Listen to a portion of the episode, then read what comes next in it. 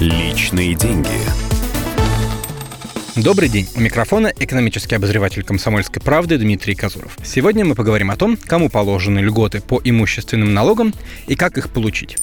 Речь о налогах для физических лиц, уведомления о которых рассылает налоговая инспекция. Налог на имущество, земельный и транспортный. У многих по этим сборам есть вычеты, то есть можно платить меньше, а то и вообще не платить. Вычет по налогу на имущество не стоит путать с тем, что помогает вернуть НДФЛ. В данном случае в законе зафиксирована определенная площадь, с которой не нужно платить налог за квартиру или дом. В случае с квартирами из общей площади вычитают 20 квадратных метров, у частного дома не облагается налогом 50 квадратов, а если вы обладатель комнаты или доли в квартире, квартире налогооблагаемая база уменьшится на 10 квадратных метров. Вычет делают абсолютно всем, по каждому жилому объекту. Неважно, у вас в собственности один маленький дом в деревне или несколько пентхаусов в Москве. А раз положена такая скидка всем, то и ничего делать, чтобы получить ее, не нужно. В налоговой сами производят нехитрые подсчеты, когда готовят вам очередное извещение. Кроме вычета по налогу на имущество, есть еще и льготы по нему же. Перечень тех, кому они положены, можно увидеть на сайте налог.ру. Если вы в их числе, нужно подать соответствующее заявление. Каждый год бегать с бумагами в налоговую не придется. Делается это один раз. Льгота, в отличие от вычета, положена только на один объект, будь то квартира, гараж или хозпостройка. По умолчанию налоговая применяет ее к тому объекту, на который самый большой налог. Два года назад приняли закон о льготах по земельному налогу для пенсионеров. Им разрешили не платить за 6 соток, то есть из площади участка вычитают эту площадь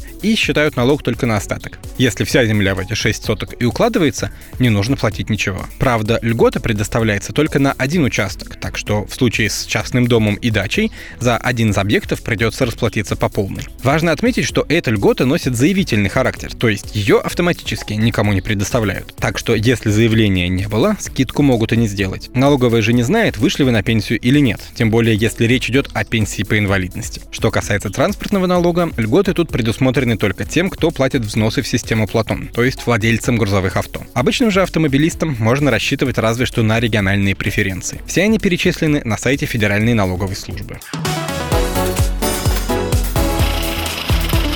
Личные деньги.